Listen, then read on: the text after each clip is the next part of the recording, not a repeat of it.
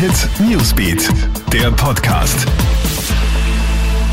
Hallo am Freitagnachmittag, Gilbert Stadelbauer da. Ich melde mich aus der Krone Hit Redaktion mit dem Nachrichtenüberblick für dich. Clubnächte am Dancefloor nur für Geimpfte und Genesene, nicht aber für Getestete. Das schlägt die Ärztekammer jetzt vor. Tests seien nur eine Momentaufnahme, daher sei das Risiko zu groß, wenn es darum geht, sich auf einem dicht gefüllten Dancefloor zu bewegen. Aus der 3G-Regel solle daher eine 2G-Regel gemacht werden, so Oberösterreichs Ärztekammerpräsident Peter Niedermoser.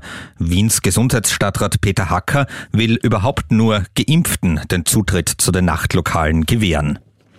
Weiter erfreulich ist unterdessen die aktuelle Corona-Entwicklung in Österreich. 128 Neuinfektionen sind heute gemeldet worden. Das liegt unter dem 7-Tages-Schnitt und ist im Vergleich zum Wert vor einer Woche beinahe eine Halbierung. Von 1000 durchgeführten PCR-Tests sind derzeit gerade einmal zwei positiv.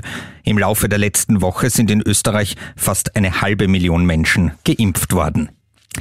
Verkehrstragödie in Kärnten. Ein fünfjähriges Mädchen stirbt heute früh bei einem Unfall auf der Autobahnabfahrt Bad St. Leonhard. Ein 23-Jähriger kommt beim Abbiegen auf die Bundesstraße auf die Gegenfahrbahn und prallt in ein anderes Auto.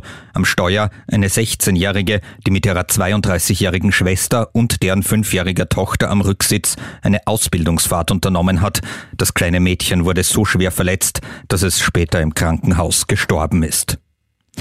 Und man sollte aufpassen, welche Redensart man so verwendet. Ein britischer Politikreporter hat in einem Interview zu den Nachwahlen in einem Wahlkreis in England gesagt, er würde seinen Hut essen, wenn die Liberaldemokraten gewinnen. Und siehe da, Sie haben dann gewonnen.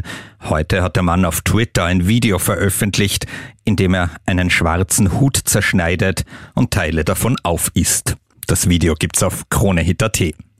Dir einen schönen Abend. Krone Hit Newsbeat, der Podcast.